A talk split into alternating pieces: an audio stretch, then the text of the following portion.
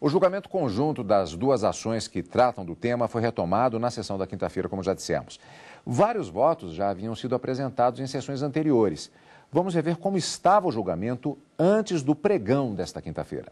Os seis ministros que votaram até agora são favoráveis ao enquadramento criminal da homofobia e da transfobia, inclusive os relatores dos processos, ministros Celso de Mello e Edson Fachin. Os pedidos para que a homofobia e a transfobia sejam consideradas crime chegaram ao Supremo por ausência de uma lei aprovada no Congresso Nacional. O assunto tramita no Senado, mas ainda não foi submetido à votação. Até agora, a maioria dos ministros votou pela aplicação da pena prevista para o crime de racismo aos atos de homofobia. O julgamento do mandado de injunção e da ação direta de inconstitucionalidade por omissão foi suspenso no final do mês passado. Esta será a sexta sessão a discutir o assunto. O julgamento deve ser retomado com o voto da ministra Carmen Lúcia. Pois é, então na sessão do dia 13 de junho, última quinta-feira, o Supremo Tribunal Federal enquadrou homofobia e transfobia como crimes de racismo, ao reconhecer a omissão do Congresso Nacional em editar lei específica sobre o assunto. Faltavam apenas os votos de cinco ministros. Eles se manifestaram nessa quinta-feira. A primeira foi a ministra Carmen Lúcia. Ela disse que é clara a inércia do parlamento diante das graves violações vividas por essa população. Assim também votou o ministro Gilmar Mendes.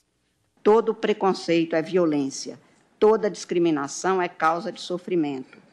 Mas eu aprendi que alguns preconceitos impõem mais sofrimentos que outros, porque alguns são feridas curtidas já em casa, na qual a discriminação castiga a pessoa desde o seu lar. Não há dúvidas de que a conjuntura que se tem no Brasil, como já foi aqui descrito, é de inércia de dificuldades e de não decisão por razões políticas várias. Esse cenário, inevitavelmente, impõe a necessidade de esse tribunal agir de forma concretizadora, sanando omissão inconstitucional que implica violação direta a garantias individuais. O ministro Ricardo Lewandowski reconheceu a omissão, mas afastou a inclusão desses casos na lei de racismo. Extensão do tipo penal para abarcar situações não especificamente tipificadas pela norma penal incriminadora, parece-me atentar contra o princípio da reserva legal, que constitui uma garantia fundamental dos cidadãos que promove a segurança jurídica de todos. Já o ministro Marco Aurélio foi o único a não declarar a omissão do Congresso e prever esses atos como racismo. Julgo improcedente o pedido, deixando de reconhecer, assim, omissão legislativa quanto à criminalização, que não está referida no texto constitucional, específica da homofobia e da transfobia. Último a votar, o presidente do STF afirmou que ficou claro que todos os ministros repudiam atos homofóbicos. No voto, o ministro Dias Toffoli também não equiparou a homofobia ao racismo. Mesmo aqueles com a divergência apresentada quanto à conclusão reconhecem o repúdio à discriminação, o repúdio ao ódio, o repúdio ao preconceito e o repúdio à violência por razões de orientação sexual. O bom seria que não houvesse a necessidade de enfrentar este tema em pleno século XXI, no ano de 2019. Karina, como vimos na reportagem anterior a essa, antes dessa, do Gabriel falando dos votos que foram apresentados uhum. é, no decorrer do processo até a chegada desta sessão, de uma lei em votação no Congresso Nacional, o que motivou inclusive uma questão de ordem apresentada pelo ministro Sérgio de Mello quando foi comunicado a respeito deste, deste projeto em votação. Queriam até alegar que não haveria amora alegada nos processos em relação a esse tema.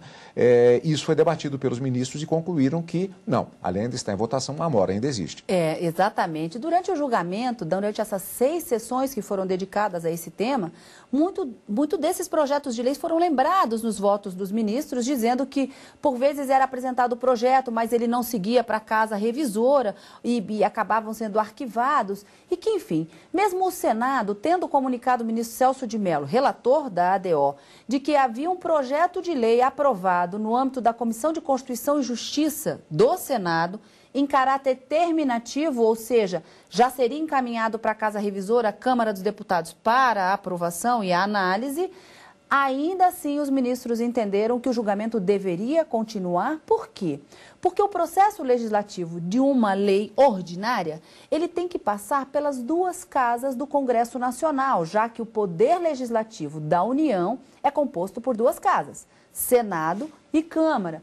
E não obstante o projeto de lei aprovado em ambas as casas, aquilo não se transforma em uma lei automaticamente. Por quê? Ainda precisa de passar pela aprovação do Poder Executivo, do presidente da República. Então, até que todo esse processo seja concluído, os ministros, por maioria, nesse ponto ficaram vencidos o ministro Marco Aurélio Dias Toffoli, entenderam que o julgamento deveria prosseguir porque a mora, a, a, a inércia do Poder Legislativo ainda estava caracterizado.